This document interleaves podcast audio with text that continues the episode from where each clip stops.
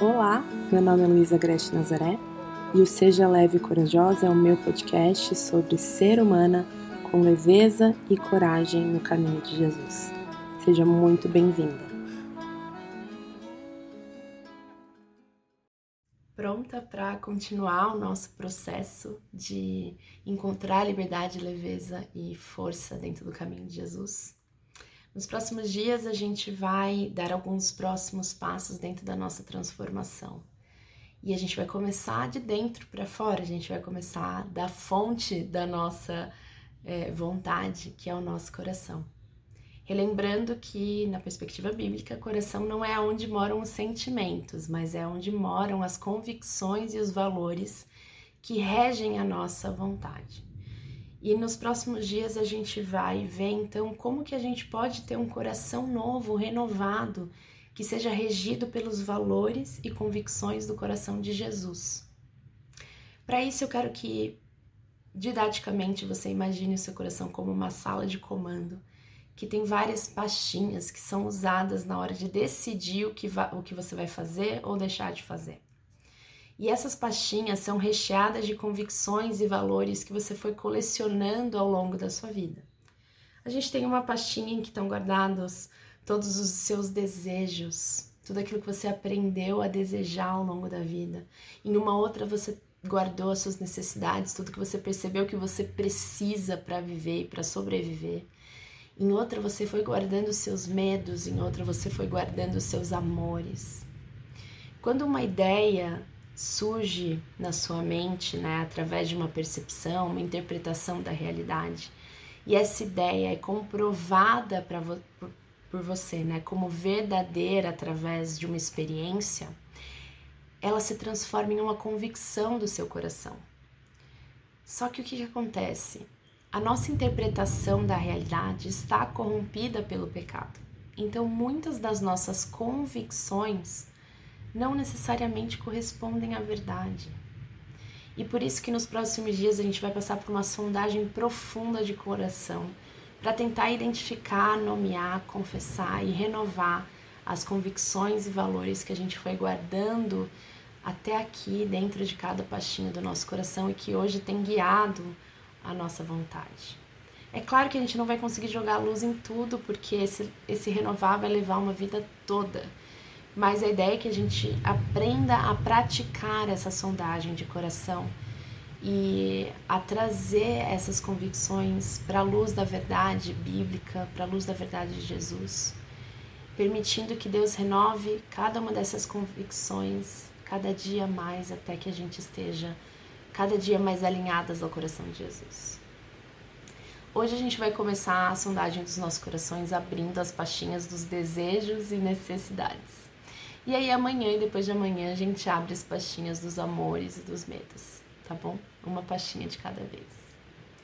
O primeiro passo que a gente precisa dar quando a gente abre a pastinha dos desejos e das necessidades é saber diferenciar o que é necessidade do que é desejo. Necessidade é aquilo que a gente precisa para sobreviver. E desejo é aquilo que a gente quer para frutificar, para ter uma vida que frutifique. E todo ser humano precisa sobreviver e deseja frutificar. Nós fomos feitas para sermos férteis e frutificarmos. Então não tem problema desejar.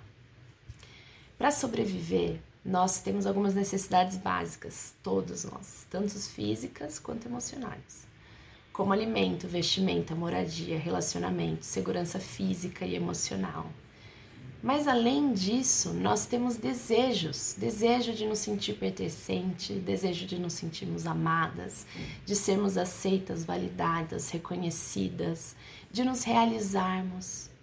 E nós fomos criadas para termos essas necessidades e desejos supridas. Só que dentro de uma condição corrompida, a gente foi aprendendo e guardando no nosso coração algumas estratégias para conseguir suprir esses desejos e necessidades que não necessariamente são através da verdadeira fonte delas. E a gente já viu um pouquinho disso, né? Eu sei que desejo, dentro da tradição cristã, quem nasceu e cresceu na igreja pode ver desejo como algo perigoso, né? E, e que a gente talvez queira até nem acessar e nem ver o que que está ali dentro da pastinha dos nossos desejos. Mas assim como tudo, o, nós fomos feitas para desejar e o nosso desejo está distorcido sim pelo pecado. Mas ele não é essencialmente ruim. Nós fomos feitas para desejar e desejar a Deus, desejar o seu reino, desejar a sua vontade. É só questão da gente redirecionar os nossos desejos. Jesus, quando ele viveu entre nós, ele nos disse para a gente não se preocupar com as nossas necessidades básicas e, e que a gente direcionasse o nosso desejo para o reino de Deus, que tudo nos seria acrescentado, as nossas necessidades e os nossos desejos. Mas o que na prática significa buscar e desejar primeiro o reino de Deus?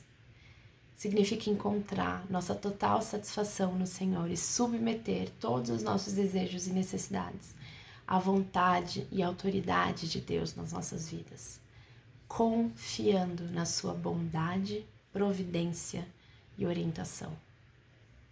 Jesus sabe que aquilo que o ser humano mais deseja na vida é estar reconectada com seu Criador. E que todos os outros desejos são meramente sombras desse desejo maior. Frente a isso, ele mesmo nos disse: peçam, que lhes será dado. E essa passagem muitas vezes foi usada, é ainda, né, usada de maneira equivocada para justificar que a gente pode pedir qualquer coisa que a gente deseja para Deus, que Ele vai nos dar, contanto que esteja de acordo com a vontade dele. Mas se a gente lê essa passagem dentro do contexto que Jesus fala essa frase, a gente percebe que Jesus está falando de algo muito específico, que é o Espírito Santo.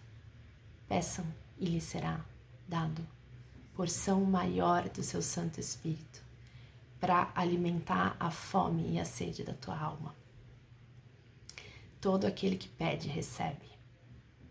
E tudo o que a gente precisa para nos satisfazer é o Espírito Santo de Jesus, operando em nós e realinhando, reordenando os nossos amores, redirecionando os nossos desejos, redirecionando as nossas necessidades para a fonte que vai supri-las.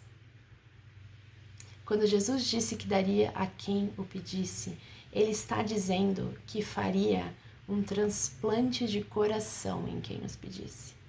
Ele nos daria o seu próprio coração, para que a gente confiasse em Deus como ele confiava, desejássemos a Deus como ele desejava, amássemos a Deus como ele amava e temêssemos, né?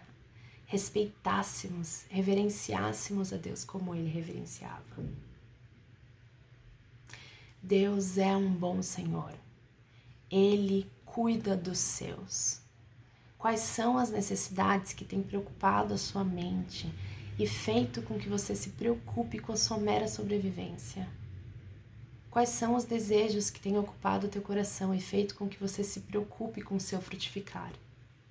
Leve esses desejos e necessidades ao seu Senhor, porque o Senhor ajuda os que caíram e levanta os que estão encurvados sob o peso de suas cargas. Os olhos de todos estão voltados para o Senhor com esperança.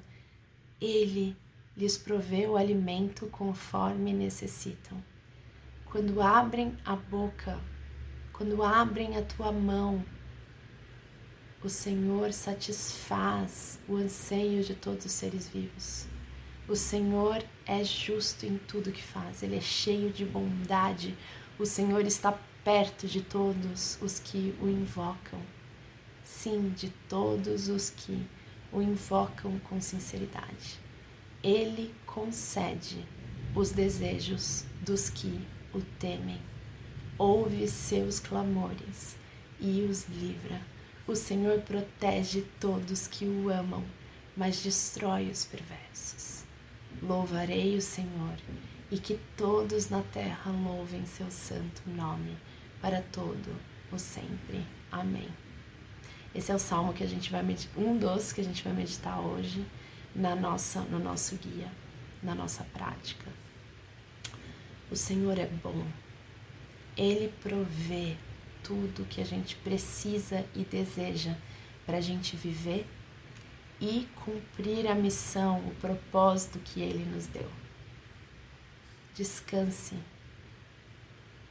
e confie. Até amanhã.